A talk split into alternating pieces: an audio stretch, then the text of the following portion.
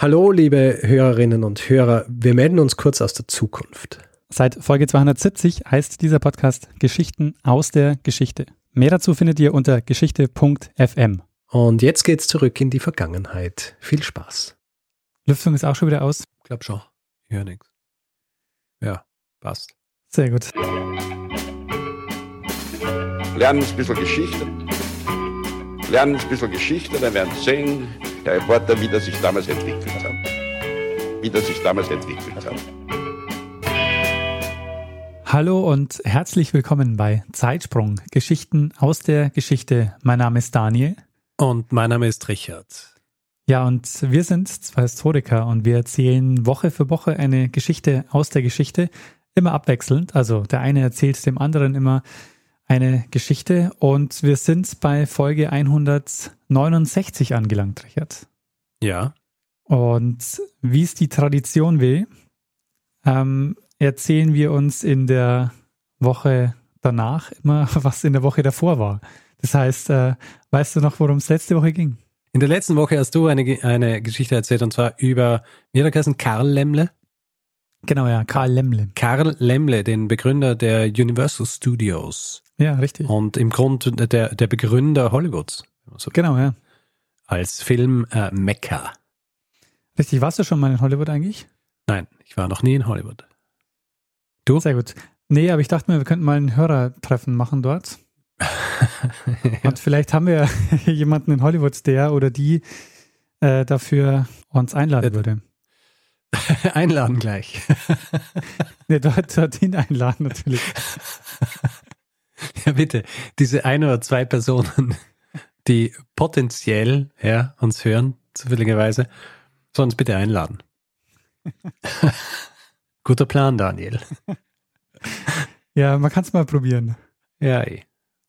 Ja, sehr schön. Das heißt aber, dass du diese Woche eine Folge erzählen wirst und ich bin schon mal gespannt, worum es gehen wird. Gut. Ähm, Daniel, ich plaudere jetzt ein bisschen so aus dem Nähkästchen. Ja. ja über, über Dinge, die wir uns außerhalb äh, unser, außerhalb von Zeitsprung so schicken, über Messenger und so weiter, ja. Jetzt wird es interessant. Ja, also interessant ist ja nicht. Aber äh, also so, es ist nicht so interessant, wie du denkst, äh, in die Richtung. Äh, vielleicht erinnerst du dich, dass ich dir vor, vor ein paar Monaten habe ich, hab ich da eine Grafik geschickt, die ich aus einem Buch abfotografiert habe. Und auf, auf, dieser, auf dieser Grafik hat man so die Linie gesehen der weltweiten Lebenserwartung, wie die sich verändert hat über die letzten 100 Jahre ungefähr. Ja. 150. Kannst du dich äh, vage dran erinnern? Ja, ganz vage. Da ist es darum gegangen, da wollte ich dir zeigen, das war nämlich nachdem du die Episode über die, äh, über die spanische Grippe gemacht hast. Mhm. Und da wollte ich dir zeigen, wie groß dieser Dip in also diese, äh, diese Kuhle war, ja, die die spanische Grippe in der weltweiten Lebenserwartung angerichtet hat. Im Vergleich zu den Weltkriegen zum Beispiel. Ja. Nachdem du dich jetzt auch nur so vage dran erinnern kannst, kannst du dich höchstwahrscheinlich nicht dran erinnern, dass fast am Ende dieser, dieser Linie hat es noch einmal eine Kuhle gegeben, die relativ tief war, die für eine Zeit lang die weltweite Lebenserwartung wieder ziemlich runtergesetzt hat. Und die war aber nicht beschriftet. Deswegen hast du da nicht ablesen können, um was es sich handelt. Praktisch für mich jetzt, ja, weil äh, dann kann ich dir jetzt sagen, dass wir über, über diese, äh, diese Sache sprechen werden. War das dann nach dem Zweiten Weltkrieg? Nach dem Zweiten Weltkrieg, ja. Ah. Ja, bin ich gespannt. Ich habe äh, keine Ahnung. Der Zeitraum ist genauer Ende der 50er, Anfang der 60er Jahre. Mhm. Und äh, der Ort, wo sich das Ganze abgespielt hat, ist in China. Hm. Und ähm, ich sage es jetzt einfach, weil äh, wir werden uns zwar über diese Sache unterhalten, aber wir werden uns in erster Linie darüber unterhalten, was dafür gesorgt hat, äh, was davor passiert ist, dass das passiert ist. Mhm. Und zwar äh, handelt es sich um Hungersnot. Ah, Hungersnot, okay. Mhm. Und zwar ist es die große chinesische Hungersnot von 1958 äh, bis 1961, beziehungsweise 62. Um das Ganze einzuleiten, gehen wir in der Geschichte noch ein bisschen weiter zurück und schauen uns ein bisschen an, wie das in China so äh, war, historisch gesehen mit Hungersnöten. Also historisch gesehen ist, ist China schon immer ein Land gewesen, in dem Hungersnöte vorkommen sind. Äh, zum Beispiel in den 1930er Jahren haben Historiker Dokumente gefunden, in denen bestätigt wird, dass zwischen dem Jahr 108 vor der Zeitenwende bis äh, ungefähr 1911 in China insgesamt 1828 Hungersnöte ausgebrochen sind. Also praktisch jedes Jahr. Ja. Und äh, das war da auch schon so ein großes Problem oder so ein, so ein bekanntes Problem oder was so oft vorkommen ist, dass zum Beispiel für den Kaiser war es eine der größten Aufgaben oder eine der wichtigsten Aufgaben, dass er zum Beispiel dafür zuständig war, Überflutungen einzudämmen oder wenn äh, Dürren ausgebrochen sind, dafür zu sorgen, dass es regnet. Mhm. Zum Beispiel ist das mit äh, Zeremonien passiert, wo dann teilweise auch Menschenopfer dargebracht worden sind, ja, die in äh, in reißende Fluten äh, gestoßen worden sind und solche Dinge. Oder zum Beispiel auch äh, Kaiser während der Ming-Dynastie, die dann äh, barfüßig zu Tempeln gegangen sind und in ihren Kleidern auf einem Altar geschlafen haben, um äh, damit für Regen zu sorgen. Diese Art und Weise für Regen zu sorgen, das hat sich äh, lange Zeit nicht verändert. Also selbst im 20. Jahrhundert hat es noch so ähnliche Versuche gegeben oder Versuche gegeben, auf, auf so Art und Weise an Regen zu kommen. Zum Beispiel ähm, gibt es Zeitungsberichte aus den 1930er Jahren, in denen von Tieropfern erzählt wird, die dargebracht werden, also die Bauern dargebracht haben, um ähm, wen auch immer dazu zu bringen, dass es regnet. Besonders schlimme Hungersnöte hat es in China vor allem auch im 19. Jahrhundert gegeben und diese Hungersnöte sind auf eine ganz bestimmte Sache zurückzuführen und zwar auf eine Bevölkerungsexplosion. Mhm. Die wiederum ist zurückzuführen auf die damalige kaiserliche Politik, genau auf die Qing-Dynastie. Äh, in der Dynastie ist nämlich Folgendes gemacht worden. Die Kopfsteuer ist abgeschafft worden. Und wie der Name schon sagt, kannst du dir vorstellen, dass das bedeutet hat, dass Steuern pro Kopf erhoben worden sind, mhm. ursprünglicherweise. Und diese Kopfsteuer ist aber ersetzt worden äh, durch eine Grundsteuer. Beziehungsweise Land ist besteuert worden und äh, nicht mehr die einzelnen Personen. Das heißt, die Bevölkerung, also genauer auch so oder spezifischer die, die Bauern, haben keinen Grund mehr gehabt, nicht viele Kinder zu kriegen. Und äh, viele Kinder am Land zu haben, ist ja eigentlich eine gute Sache gewesen damals, weil du viele Leute hast, die arbeiten können und dann auch für dich sorgen und so weiter. Und das hat dann dafür gesorgt, dass die Bevölkerung pro Jahr um äh, bis zu 2,5 Prozent angewachsen ist. Also im Jahr 1762 hat es äh, in China schon mehr als 200 Millionen Menschen gegeben, im Jahr 1790 dann schon 300 Millionen und im Jahr 1834 dann 400 Millionen. Und äh, diese Bevölkerungsexplosion sorgt dann auch beinahe für den Untergang dieser Dynastie, äh, zum Beispiel durch Bauernaufstände, aber eben auch durch Hungersnöte. Mhm. Zum Beispiel im Jahr 1876, als äh, durch eine Dürre im Norden Chinas mehr als 13 Millionen Menschen gestorben sind. Wir springen jetzt also äh, vom 19. Jahrhundert ein bisschen weiter. Mhm. Und zwar springen wir äh, in den Oktober 1949. Weißt du, was da passiert ist? Vielleicht äh, ist es der Zeitraum, in dem Mao an die Macht kommt oder ist es später? Also im Oktober 1949 wird ähm, die Chinesische Volksrepublik ausgerufen. Ah, okay. Mhm. Aber du hast recht, also äh, dieser Name, den du gerade genannt hast, Mao, Mao Zedong ist der Vorsitzende der Kommunistischen Partei, die als die einzige Partei an der Macht ist. Und für Mao ist eigentlich das oberste Ziel der Kommunismus, beziehungsweise die Durchsetzung des Kommunismus und im Rahmen dessen die Kollektivierung und Kollektivierung bedeutet Zusammenfassung der, der Arbeitskraft, wenn man so will. Ja, also dass nicht nur jeder Bauer und jedes Dorf für sich arbeiten, sondern dass sie zusammengefasst alle gemeinsam arbeiten. Also ein Kommunismus halt. Mhm. Das war aber zu dem Zeitpunkt auch noch ein Thema, das die, die Partei gespaltet hat, weil die Leute um Mao waren quasi der extreme Flügel, der das so schnell wie möglich äh, forcieren wollte. Und dann hat es aber noch äh, die Gemäßigteren gegeben, die Kollektivierung eher als ein entfernteres Ziel gesehen haben die zuerst China industrialisieren wollten, weil zu diesem Zeitpunkt war China ein recht armes Land, das in erster Linie Agrarwirtschaft betrieben hat. Mhm. Und sie haben argumentiert, dass für diese, für diese äh, Kollektivierung wären äh, so viele Traktoren und so viel äh, Material nötig, es wäre unmöglich, das äh, jetzt schon zu produzieren, weil es zu diesem Zeitpunkt noch keine einzige Fabrik gegeben hat in China, die überhaupt Traktoren herstellt. Und ähm, Es hat auch kaum ein Bauer überhaupt gewusst, wie ein Traktor aussieht. Und die andere Seite, eben angeführt von Mao, die waren der Meinung, dass äh, durch die Kollektivierung die Industrialisierung vorangetrieben werden wird. Und das Ziel, das ultimative äh, Ziel dieser Kollektivierung waren die die, die sogenannten Volkskommunen. Volkskommunen haben bedeutet in erster Linie eben eine Zusammenfassung der Agrarproduktion. Das heißt eben, äh, statt jedes äh, Bauern und jedes Dorfs, die selber produzieren, würden die in riesigen, äh, wenn man so will, Agrarfabriken zusammengefasst werden. Also das ist, was du wahrscheinlich auch ähm, kennst, wenn du, oder dass du dich erinnerst, wenn du an äh, die Sowjetunion denkst. Mhm. Ja. Verwaltung hätte dort zentral ablaufen sollen. Das heißt, es äh, wäre für den Staat beziehungsweise für die Gemeinschaft gearbeitet worden und quasi ein Ziel dabei wäre auch, dass die Familie als dieses soziale Gefüge ersetzt wird durch die Kommune. Mhm. Und alles eigentlich in dieser Kommune stattfinden sollte. Also die, die Grundvorstellung dabei wäre, dass man ein bisschen arbeitet und ähm, damit aber genug erwirtschaftet, dass sich jeder satt essen kann und im Grunde also das Essen gratis ist und jeder dann äh, den Dingen nachgehen kann, denen er nachgehen will. Also ähm, äh, kommunistische Utopie. Ja. Für Mao waren diese Volkskommunen also die, diese goldene Brücke zum Kommunismus. Und ähm, es gibt ein Zitat von ihm, wo er sagt, es wäre eine gewaltige Umwälzung, wenn wir kostenlose Nahrungsmittel bereitstellen könnten. Ich nehme an, dass wir in etwa zehn Jahren Güter im Überfluss haben werden, die moralischen Standards werden hoch sein. Wir können den Kommunismus mit Nahrung, Kleidung und Unterkunft beginnen. Volksküchen, kostenlose Nahrung, das ist der Kommunismus. Die ersten Kollektivierungswellen, also noch nicht äh, Volkskommunen, aber Kollektivierungen, wo die Arbeitskraft zusammengefasst worden ist, die äh, beginnen ab 1952, ist die erste Welle, dann 1955 und gegen Ende 1956 waren dann schon 92 Prozent der ländlichen Produktion in diesen Kommunen zusammengefasst. Die eigentlichen Volkskommunen in dem Sinn hat es noch nicht gegeben. Allerdings, was als nächstes kommt, sollte diese Volkskommunen forcieren. Und zwar ist es, was bekannt ist als der große Sprung nach vorn. Mhm. Hast du vom großen Sprung nach vorn schon mal gehört? Nee, nie gehört.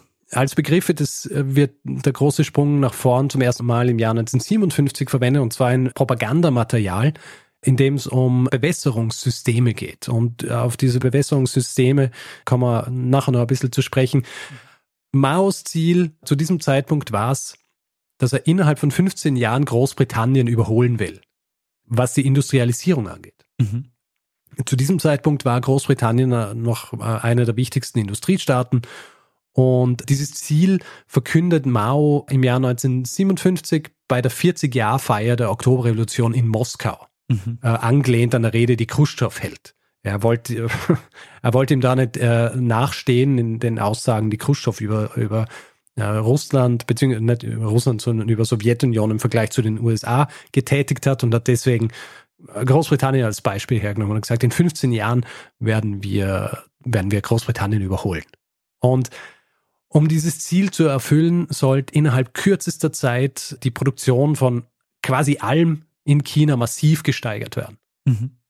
China war ein armes Land, äh, wirtschaftlich gesehen. Allerdings, der Plan von Mao war, dass er einfach das äh, finanzielle Kapital durch anderes ersetzt, nämlich durch Arbeit. Also der Faktor Kapital wird durch den Faktor Arbeit ersetzt.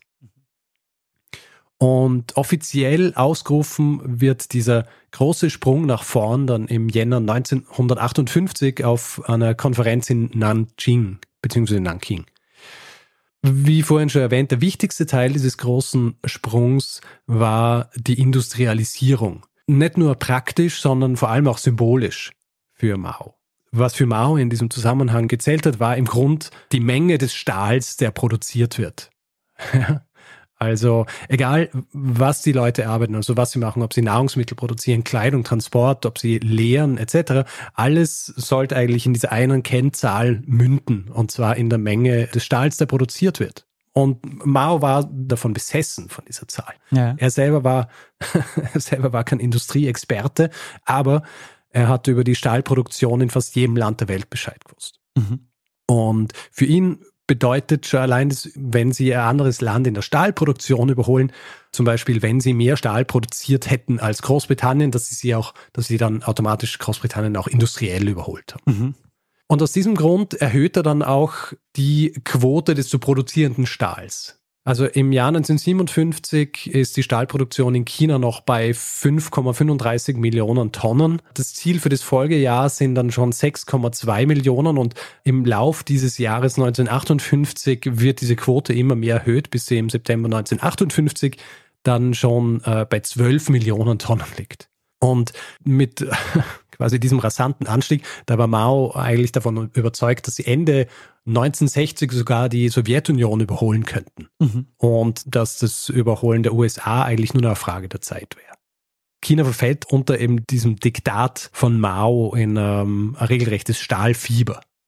Im Gegensatz zur Sowjetunion allerdings, und äh, Mao hat es ja beobachten können, was in der Sowjetunion passiert ist, als die Industrialisierung vorangetrieben worden ist, im Gegensatz zur Sowjetunion will Stalin nicht die Landwirtschaft ausbluten lassen, um die Industrialisierung zu finanzieren. Mao will dem Ganzen entgegenwirken, indem er eines macht, und zwar indem er die Stahlproduktion dezentralisiert. Mhm. Es gibt zwar noch Stahlproduktion in den Städten, allerdings soll auch am Land Stahl produziert werden. Im Zuge dieser Veränderungen, die er in der Produktion stattfinden lassen will, verlässt sich Mao aber zunehmend auf, wie soll ich sagen, falsche Wissenschaft mhm. und falsche Wissenschaften. Mit der Hoffnung, dass er dadurch Dinge schneller erreichen kann, als es vorher passiert ist. Beziehungsweise schneller erreichen kann, als es irgendjemand erwarten wird. Oder um es anders zu sagen, er möchte in ein paar Jahren in China erreichen, was in ganz China in den tausenden Jahren seiner Existenz bisher nicht erreicht worden ist. Das Ganze ist natürlich im Sinn des Marxismus, der sich ja als eine, als eine wissenschaftliche Philosophie sieht, also die Prinzipien der Wissenschaft auf, auf Politik und Gesellschaft anwenden will. Und Mao war davon auch überzeugt. Ja. Er war überzeugt davon, dass die Wissenschaft das Leben der Menschen, die hier seit Jahrtausenden als arme Bauern leben, zum Guten verändern kann. Und was er im Zug dieses großen Sprungs dann auch macht, ist, dass er diese ganzen traditionellen Dinge, die am Land zum Beispiel äh, vorgeherrscht haben, äh, unterschiedliche Glaubensrichtungen und so weiter, all diese Dinge lässt Mao verbieten. Was nicht wissenschaftlich ist, wird verboten. Allerdings stellt Mao anstelle dieser Glaubensdinge und dieser traditionellen, jahrtausendenalten Geschichten nicht richtige Wissenschaft, sondern Pseudowissenschaften. Ah, was sonst hätte ich jetzt äh, gesagt, so die Gesellschaft auf wissenschaftliche Basis zu stellen, ist eigentlich gar keine so schlechte Idee. Richtig, ist eigentlich eine gute Idee, nur er verlässt sich auf Pseudowissenschaften, weil die ihm einen größeren Ertrag versprechen. Ah. Und betrifft vor allem die Landwirtschaft, wo eben dann propagiert wird, dass es sehr ganz einfach sei, die Produktion enorm zu steigern, wenn einfach die richtigen Methoden verwendet werden. Dieser, dieser Grundgedanke, der, der zieht sich äh, im Grund durch alle wissenschaftlichen Disziplinen hier, also zum Beispiel auch Chemie.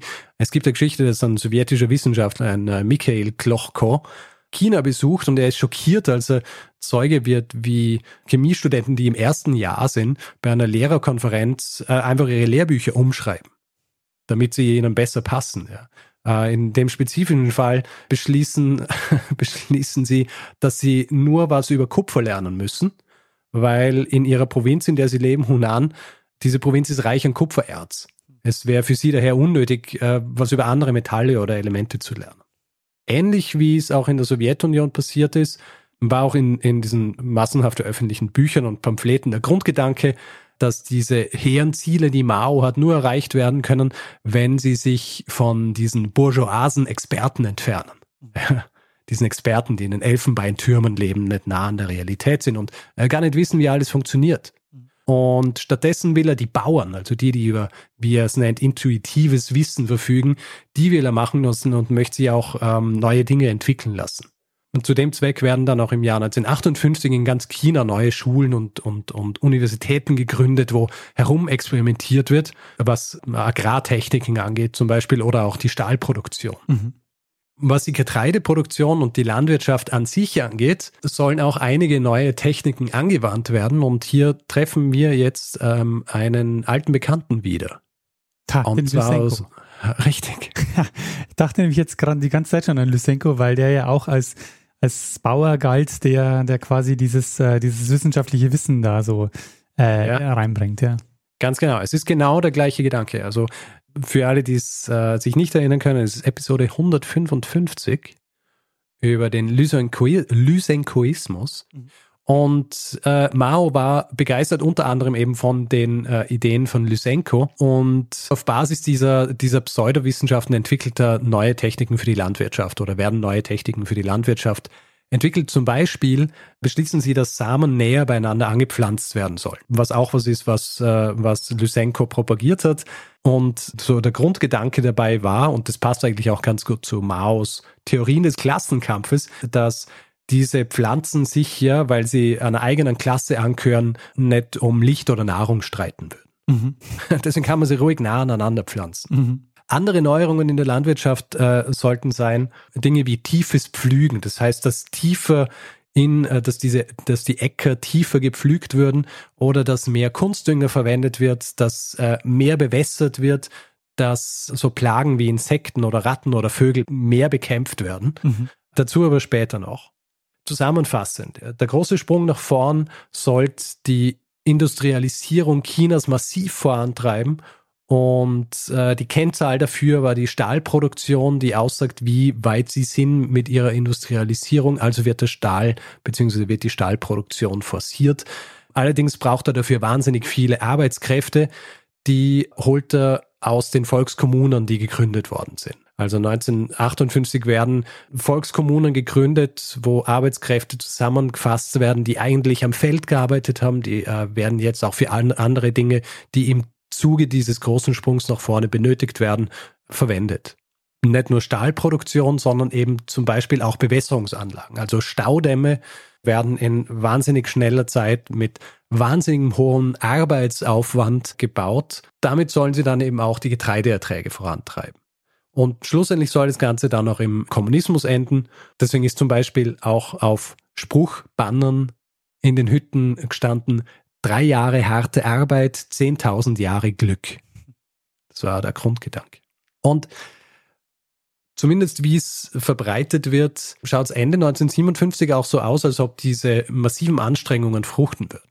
Also es, ähm, es wird verkündet, dass die Getreideernte in dem Jahr 375 Millionen Tonnen sein würde, was eine Verdoppelung zum Vorjahr bedeutet hätte. Mhm. Allerdings waren die, ähm, die Zahlen relativ überzogen und sorgen unter anderem dann auch für diese große Katastrophe, die folgen wird.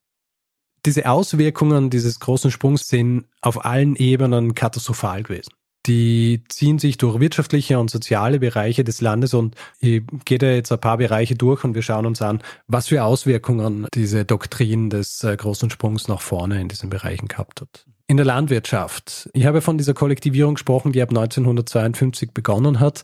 Im Zug dieser Kollektivierung wird auch das äh, staatliche Getreidemonopol eingeführt. Das heißt, alles überschüssige Getreide, das produziert wird, muss an den Staat verkauft werden. Grundgedanke dahinter war, dass der Getreidepreis stabilisiert wird und dass auch die städtische Bevölkerung immer versorgt ist. Vor allem, wenn dann eben auch die Industrialisierung angekurbelt wird und noch mehr Getreide und so weiter benötigt wird. Allerdings waren diese Überschüsse relativ eigen definiert. Also was war ein Überschuss? Damals ist der Überschuss definiert worden als etwas, was weder Saatgut oder Tierfutter ist und äh, was nicht die monatliche Ration von 13 bis 15 Kilo pro Kopf war. Mhm. Das heißt, sobald diese Sachen gedeckt waren, ist es als Überschuss behandelt worden und hat quasi an den Staat äh, verkauft werden müssen. Das Problem dabei ist, diese 13 bis 15 Kilo waren viel zu wenig. Damit ein Mensch pro Tag an die benötigte Kalorienration kommt und konservativ geschätzt sind es irgendwo zwischen 1700 und 1900 Kalorien, braucht er pro Monat ungefähr 23 bis 26 Kilo. Hm, okay. Und nicht 13 bis 15. Und diese 23 bis 26 Kilo sind das absolute Minimum. Das hat bedeutet, wenn jemand mehr gebraucht hat, hat er sich das vom Staat zurückkaufen müssen und äh, hat sich das mit Arbeitspunkten kaufen können, die in den Volkskommunen vergeben worden sind. Das ist ein geiles Geschäftsmodell. Soweit so schlimm, aber es kommt noch schlimmer. Ja. Weil die lokalen Parteiorganisationen, die Parteikader, die zuständig waren dafür, all, all diese Dinge durchzuführen, sind unter Druck gestanden, immer höhere Getreidelieferungen an den Staat zu schicken. Und vor allem während dieses großen Sprungs, während dieses Zeitraums, ähm, hat dieser Druck dann seinen Höhepunkt erreicht und jeder, also von den niedrigsten Parteifunktionären bis rauf zum Verwalter der Provinz, hat sich bemüßigt gefühlt, zu dieser Quote immer noch ein bisschen was hinzuzugeben. Also immer zu sagen, ja, wir können so viel geben und wir können noch mehr geben. Und äh, da hat es halt schnell sein können, dass dann schnell mal noch einmal ein paar hundert oder ein paar tausend Tonnen hinzugefügt worden sind, die sie eigentlich gar nicht gehabt haben. Das Problem ist, dass eben im Zuge dessen immer höhere Erträge angeben worden sind, die eigentlich gar nicht da waren, was bedeutet hat, dass der Staat dann auch immer mehr requiriert hat, weil er immer Anteile dessen, was erwirtschaftet worden ist, requiriert hat, um es äh, in die eigenen Speicher zu stecken. Das hat dafür gesorgt, dass dann zum Beispiel in manchen Provinzen im Jahr 1958 mehr als die Hälfte des Getreides an den Zentralstaat gegangen ist, ja. der das gebraucht hat, um zum Beispiel Städte wie Peking, Shanghai zu verpflegen und auch um einen riesigen Teil davon zu exportieren. Weil China auch viel Export betrieben hat und sie haben Exportpflichten gehabt und denen haben sie nachgehen müssen.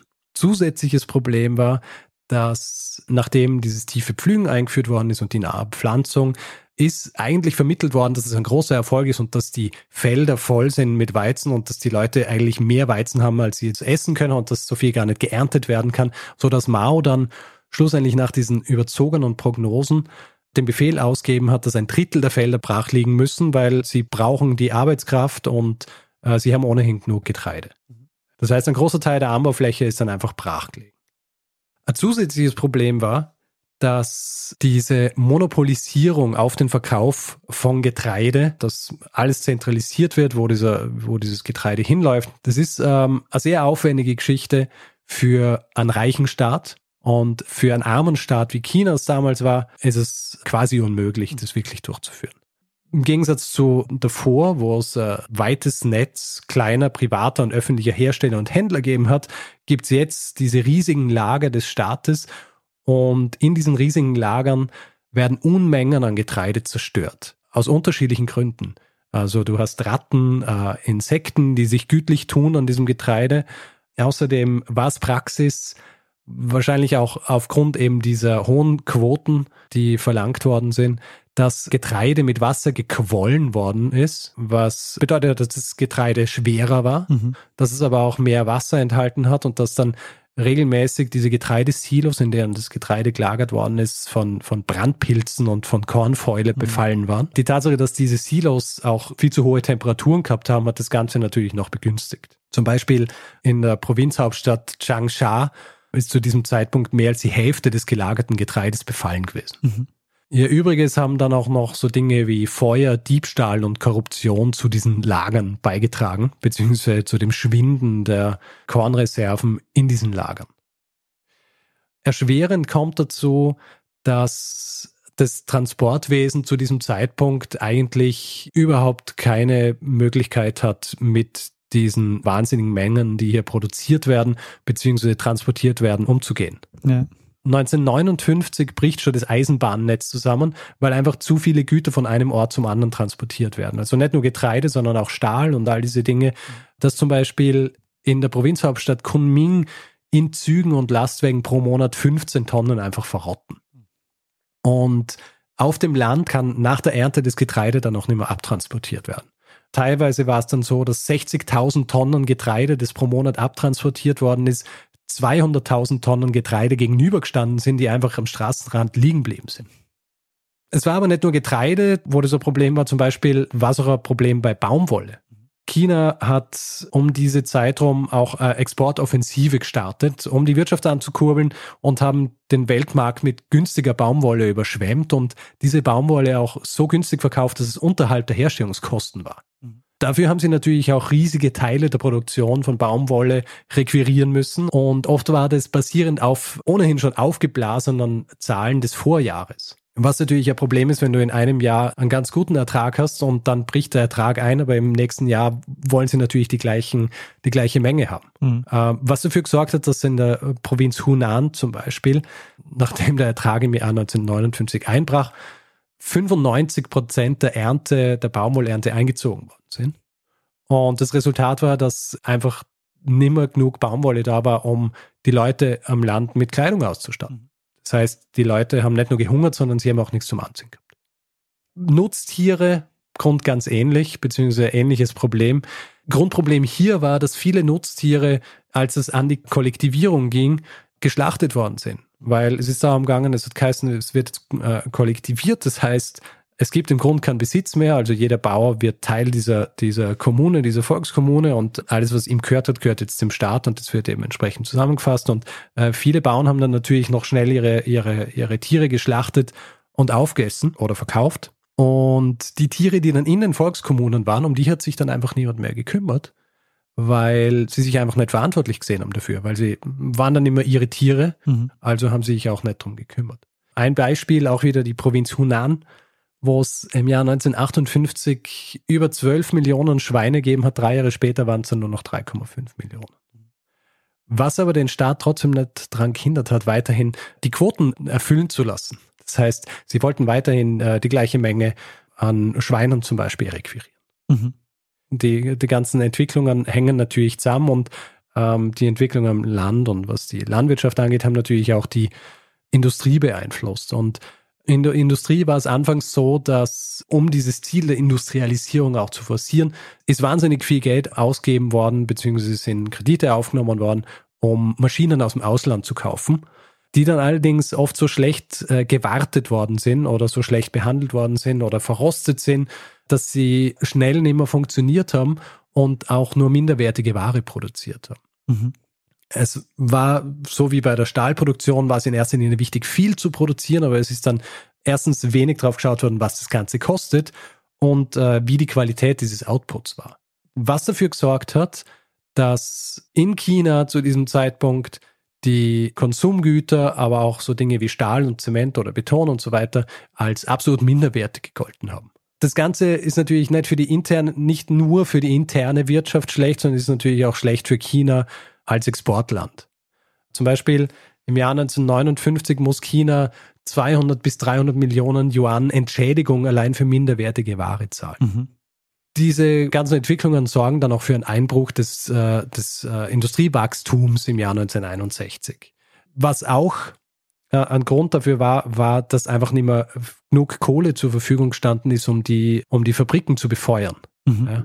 Was darauf zurückzuführen war, dass diese Geräte, mit denen Kohlen aus den Gruben gebracht worden sind, kaputt gegangen sind und die neuen, die gebaut worden sind dafür, waren so minderwertig, sind aus so minderwertigem Stahl gebaut worden, dass äh, sie nach ein paar Monaten wieder kaputt gegangen sind. Mhm.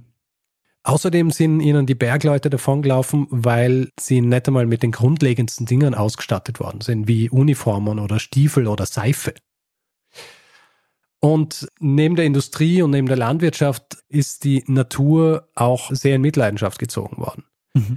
Schon recht früh nach der machtergreifenden Kommunisten sind große Flächen Wald gerodet worden für, für Ackerland, aber auch für Holz, das äh, zum Beispiel für die Stahlproduktion wichtig war, weil viel Stahl produziert worden ist und für viel Stahlproduktion brauchst du viel Holz, also brauchst du viel Feuer und dafür brauchst du viel Holz. Was im Grunde auch im Sinn von Mao war, der sich ja eigentlich die Natur untertan machen wollte. Mhm.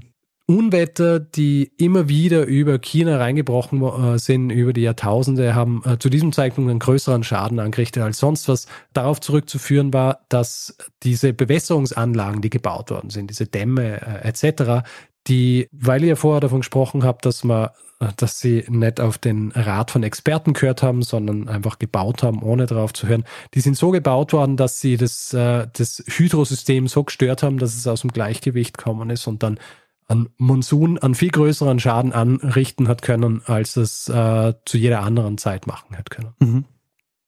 Und viele dieser Bewässerungsanlagen, die wahnsinnig teuer in der Herstellung waren, also nicht nur wirtschaftlich, sondern auch äh, was Arbeitskraft angeht, die sind auch so minderwertig produziert worden, dass sie relativ schnell und relativ häufig kaputt gegangen sind.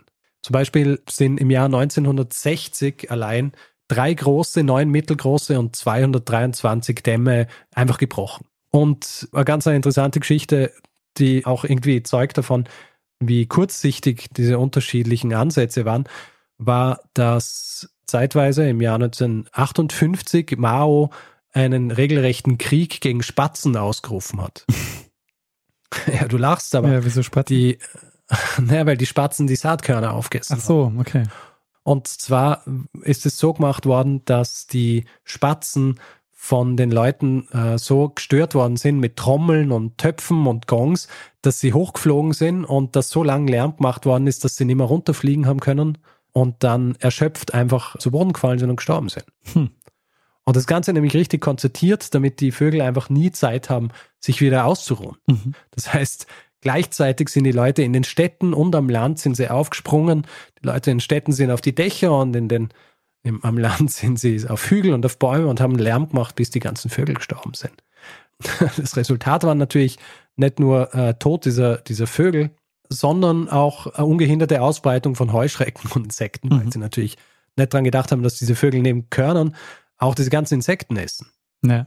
All diese Faktoren sorgen dafür, dass Hungersnöte, die immer wieder mal vorkommen sind in China, in dieser Zeit viel schlimmer sind als sonst. Also es beginnt im Jahr 1958, wo kleine Hungersnöte im, im Frühling starten, was nicht absolut außergewöhnlich war, aber die, äh, die gehen dann weiter.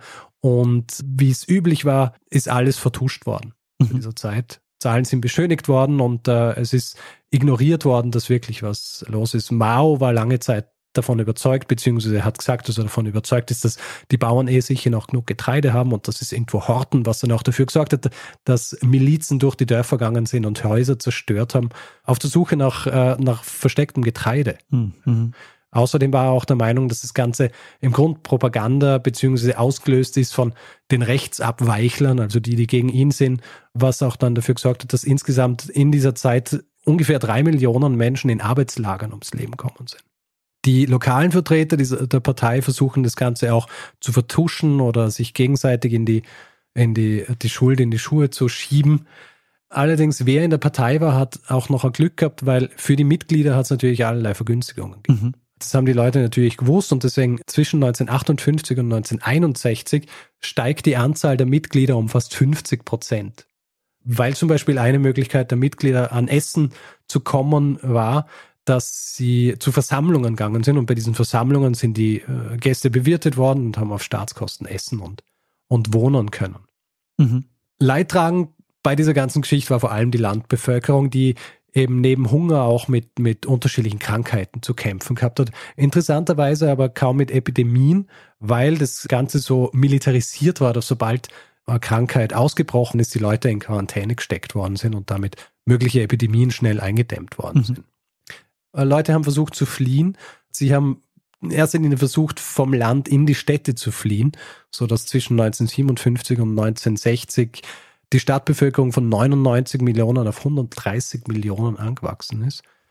Und es ist so weit gegangen, dass dann die Partei versucht hat, die Leute erstens davon abzuhalten, in die Städte zu kommen, beziehungsweise dann ab dem Juni 1961 auch aktiv daran arbeitet, die Leute wieder zurück aufs Land zu karren, was auch relativ erfolgreich war, ähm, so dass Ende 1961 schon wieder 12 Millionen weniger Leute in den Städten gelebt haben. Andere versuchen nicht nur in die Städte, sondern auch in andere Länder zu fliehen, zum Beispiel vor allem 1962 in die Sowjetunion oder auch in das von den Briten verwaltete Hongkong. Mhm. Die, die nicht fliehen können und nichts zu essen haben, ähm, die erleben im Grund eine der größten Katastrophen überhaupt. Die Anzahl der Menschen, die zwischen 1958 und 1961 bzw. 1962 gestorben sind, äh, ist nicht ganz klar, weil es nie eindeutige Zahlen von China gegeben hat. Es hat zwar offizielle Zahlen gegeben, wo angegeben worden ist, dass ungefähr 15 Millionen Menschen gestorben sind. Mhm. Und in den 80er Jahren sind Archive geöffnet worden und es sind neue Zahlen, äh, Zahlen haben neu berechnet werden können aufgrund dieser Dinge, die in den Archiven gefunden worden sind. Und äh, da ist dann die Zahl auf ungefähr 30 Millionen geschätzt worden. Puh. Und ein Dissident, der nach dem Massaker am Tiananmen-Platz in die USA ins Exil geflohen ist und der Teil einer Gruppe war, die äh, die Sache untersucht haben, der gibt die Zahlen mit ungefähr 43 bis 46 Millionen Menschen an. Was auch erst im Jahr 1996 in einem Buch von Jasper Becker namens Hungry Ghosts mhm. so äh, vermittelt worden ist. Mhm. Die tatsächliche Zahl ist wahrscheinlich noch höher, wie manche Historiker vermuten. Wahrscheinlich liegt sie irgendwo zwischen 50 und 60 Millionen. Krass. Man wird es erst genau wissen, wenn einmal alle Archive vollständig geöffnet worden sind und man diese Archive durchforsten kann und auch auswerten kann, welche, welche Zahlen geschönt und welche nicht geschönt sind.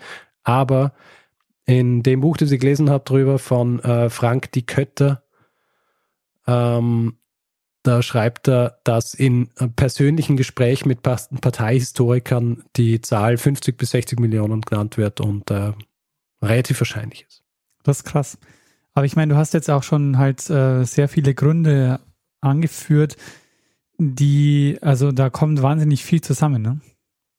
Ja, also als ich das erste Mal drüber gelesen habe, habe ich, hab ich mir gedacht, okay, das ist äh, echt eine ziemlich große Hungersnot und habe dann so nachgelesen, ja, was, was so die Gründe sind. Und da ist eben gestanden, ja, die, die Requirierung durch die, äh, durch die Regierung in erster Linie, dass, äh, dass es zwar auch äh, quasi Dürre und, und Monsun und so weiter gegeben hat, aber in erster Linie war es Misswirtschaft. Aber was für eine Art von Misswirtschaft mhm. das Ganze. Ja. Das, ist, äh, das wird ja erst bewusst, wenn du es liest, auf wie vielen Ebenen hier alles falsch gelaufen ist. Ja. Also, wie du jetzt wahrscheinlich gemerkt hast, weil ich relativ schnell viel erzählt habe ja. und die unterschiedlichen Dinge, die dieser große Sprung nach vorn angerichtet hat, haben lange Zeit gebraucht, um wieder rückgängig gemacht werden zu können. Mhm. Ich meine, 50 bis 60 Millionen Leute, die an einer Hungersnot beziehungsweise an anderen Folgen davon sterben, kann man immer rück, rückgängig machen. Aber nach dieser Zeit äh, sind, ist ein Großteil dieser Innovationen, die propagiert worden sind, rückgängig gemacht worden. Also Geschichten wie die Volkskommunen, weil ähm, natürlich dann relativ schnell klar war, dass auch die Leute diese Dinge gar nicht haben wollen. Ja. Zum Beispiel die Tatsache, dass so viele Leute verhungert sind und die ähm, und das Regime nichts dagegen gemacht hat, hat natürlich schon auch für Aufruhr gesorgt und hat auch für Widerstand gesorgt in den Städten vor allem, aber es war zu wenig, um irgendwas auszurichten und die Leute, die es am meisten betroffen hat, die im Land, die waren einfach alle viel zu geschwächt, um irgendwas zu machen, geschweige denn um Waffen in die Hand zu nehmen und um gegen dieses Regime vorzugehen. Also das ist, finde äh, ich, auch wahnsinnig faszinierend, diese unterschiedlichen Faktoren. Also, dass wirklich so viel zusammenkommt, auch dass die Zahlen nicht stimmen, also dass die dann auch einen Anreiz quasi haben, dass, dass die Zahlen, die, die gelagert sind, nicht die sind, die tatsächlich dann da gelagert sind und dass sie es auch logistisch nicht hinkriegen und dass da ein Gesellschaftsbild und ein Wissenschaftsbild und so, dass es, dass da so viele Faktoren zusammenhängen, ist echt, äh, echt super faszinierend. Ich glaube auch wirklich, dass ein großer Teil davon war, zum Beispiel eben diese Sache, dass man sich abwendet von den Experten und versucht irgendwie äh, selber was zu machen äh, und denkt, dass man es besser machen kann. Mhm. also ähm, was ich vorher nur, ja, nur kurz erwähnt habe, diese die Tatsache, dass sie die Stahlproduktion von den Städten in die, äh, aufs Land holen, hat so viele Auswirkungen gehabt. Also erstens, die Auswirkung war, eine Auswirkung war, dass wahnsinnig minderwertiger Stahl produziert worden ist, aber andere Auswirkung war, dass für diese Produktion ja auch Holz verwendet werden hat müssen und dieses Holz hat irgendwo herkommen müssen und deswegen haben sie, haben sie ihre Häuser demoliert. Die haben ihre Häuser demoliert und haben, die, haben dieses Holz verbrannt, um Stahl zu produzieren. Die Häuser sind auch demoliert worden für andere Sache, die ja Innovation war, nämlich mehr Kunstdünger, wo es plötzlich geheißen hat, äh, dass im Grunde eh alles als Kunstdünger beziehungsweise als Dünger fungieren kann. Also Abfall, aber auch Lehm und was weiß ich. Und dann haben sie einfach ihre Häuser auseinandergenommen und haben alles, was sie dort gehabt haben, aufs Feld geworfen. Diese Tatsache, dass alles verwendet worden ist, was am Land war, um Stahl zu produzieren oder um Getreide anzubauen, hat dafür gesorgt, dass in dieser Zeit geschätzt 30 bis 40 Prozent der Häuser in China zerstört worden sind. Krass aber nicht nur deshalb, sondern zum Beispiel auch wegen dieser Bewässerungsanlagen, wie zum Beispiel dieser riesigen Dämme, die äh, gebaut worden sind, wo dann halt einfach einmal 300.000 Leute äh, ihr Zuhause verloren haben und äh, die sind nicht irgendwo anders untergebracht worden, sondern die haben einfach gehen müssen. Mhm. Ja, das ist ja auch ein System, das einfach an wahnsinnig vielen Faktoren hängt und wenn du da einige Stellschrauben änderst ähm, und nicht wirklich weißt, also und dann auch merkst, dass das System aber nicht mehr läuft, dann kannst du auch nicht sofort wieder, ähm, wieder neu anfangen und also du, du brauchst einfach ein paar Jahre wahrscheinlich, bis du das System wieder so am Laufen hast, dass du wieder alle ernähren kannst. Und was mir noch eingefallen ist, diese Geschichte mit dem, dem Stahlindex, der da so wichtig war. Ähm, das das finde ich auch so, ähm, so faszinierend, dass es so einzelne Zahlen gibt, ähm, auf die man sich dann so konzentriert und die dann so als Kennzahlen so, so, so aufgeladen werden. Ich wollte nämlich mal eine Folge machen zum Thema Bruttoinlandsprodukt. Das ist okay. nämlich auch eine statistische Kennzahl, die, ähm, die quasi so in den, die ist in den 30er Jahren äh, äh, quasi mehr oder weniger hat die diese Bedeutung gewonnen, die es heute hat, weil man sich davon in England und USA gedacht hat, dass man daran quasi die wirtschaftlichen Vorgänge am besten ablesen kann. Hm. Aber es äh, hätte auch eine ganz andere Zahl sein können, aber man hat sich einfach mal für diese Zahl entschieden. Und so ist es bei dem, bei dem Stahlindex auch. Also ich meine, dass man den als die Kennzahl nimmt ähm, und äh, darauf alles ähm, daraus, darauf ausrichtet, ähm, ist, äh, ist spannend. Ja, Richard, ähm, dann äh, sage ich vielen, vielen Dank für die spannende Geschichte. Ja, gern. Sehr faszinierend und auch wieder diese Zusammenhänge, also dass du wieder den äh, Lysenko mit reingeholt hast. Gleichzeitig aber auch ähm, nochmal quasi diese, ähm, diese Hungersnot auch ähm, mit der spanischen Grippe verbunden hast.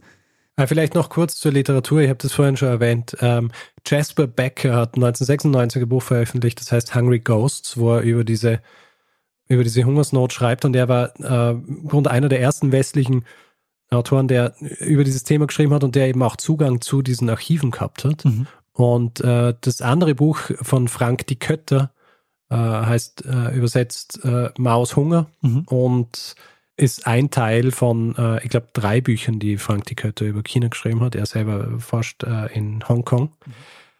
Auf jeden Fall hat er auch noch einmal mehr Zugang gekriegt zu diesen Archiven und hat das deswegen sehr detailliert und mit vielen, mit vielen Beispielen äh, aus den Provinzen äh, beschreiben können. Grundproblem dabei ist, dass es, dass es keine zentrale Akte mit Zahlen über solche Dinge gibt, sondern es sind immer Akten, die zum Beispiel äh, in Archiven der, äh, der Provinzen liegen. Also so lokale Archive, wo man sich dann die Sachen zusammenstückeln muss, ja. was er dann auch gemacht hat. Also habe ich vorher nämlich, ähm, habe ich nicht erwähnt, ein Teil dieses großen Sprungs nach vorne ist auch Dezentralisierung der Verwaltung gewesen. Das mhm. heißt, du hast nicht mehr zentral verwaltet, sondern du hast, äh, du hast mehrere Provinzen gehabt, die äh, verwaltet worden sind, aber dann natürlich schon zum Zentralstaat hin gearbeitet haben. Aber trotzdem ist diese äh, Verwaltung dann so dezentral gewesen. Deswegen hast du auch hier diese ganzen unterschiedlichen Archive für die unterschiedlichen Provinzen. Ja, sehr spannend, Richard. Also vielen, vielen Dank für die Geschichte. War das ein Hinweis oder hast du den? Äh ähm, na, also es, äh, da bin ich eben drauf geschossen, als ich dieses Buch gelesen habe, wo ich diesen äh, äh, diese Grafik drin gesehen habe. Ah, sehr gut. Das äh, Buch heißt übrigens, nur weil es dich interessiert, äh, Factfulness von Hans Rosling. Sehr spannend. Hast du vielleicht gehört? Nee, noch nicht. Aber äh, habe ich jetzt auf dem Zettel. Das, für, für, eine, für eine andere Folge. Sehr gut. Gut, ähm, dann würde ich sagen, machen wir Feedback-Hinweis. Ja, machen wir das. Also wer Feedback geben will zu dieser Episode oder auch anderen, macht es entweder über feedback.zeitsprung.fm oder auf unserer Website zeitsprung.fm. Auf Twitter sind wir auch, twitter.com slash zeitsprungfm. Persönlich sind wir auch dort. Ich bin at Stormgrass, der Daniel ist at Mestner. Auf Facebook sind wir auch, facebook.com slash zeitsprung.fm. Und wer uns reviewen will, Sterne vergeben etc., kann es auf iTunes machen oder auf panoptikum.io und, weil ich es immer wieder vergesse, äh, wir sind auch auf Spotify, wer uns äh, nicht über eine Podcast-App oder so anhören will, sondern einfach Spotify verwenden, kann es auch machen. Wir sind da jetzt. Sehr gut. Ja, und außerdem äh, kann man uns auch finanziell unterstützen. Wir freuen uns über alle, die uns ein bisschen was in den Hut werfen und, und uns dabei unterstützen, hier jede Woche eine Geschichte zu erzählen. Und wir haben auf der Webseite alle Hinweise zusammengefasst, die ihr braucht, um uns ein bisschen was zukommen zu lassen. Und wir bedanken uns in dieser Woche bei Michael, Niklas, Hendrik, Hanna, Dominik, Malte, Hendrik, Achim, Christian, Manuel, Georg, Kevin, Jonathan, Florian und Oliver. Vielen, vielen Dank für eure Unterstützung. Ja, vielen herzlichen Dank. Ja, Richard, da würde ich sagen, machen wir das, was wir immer machen. Geben wir einem das letzte Wort, der es immer hat. Richtig. Bruno Kreisky. Lernen ein bisschen Geschichte. Lernen ein bisschen Geschichte, dann werden Sie sehen, der Reporter, wie das sich damals entwickelt hat. Wie das sich damals entwickelt hat.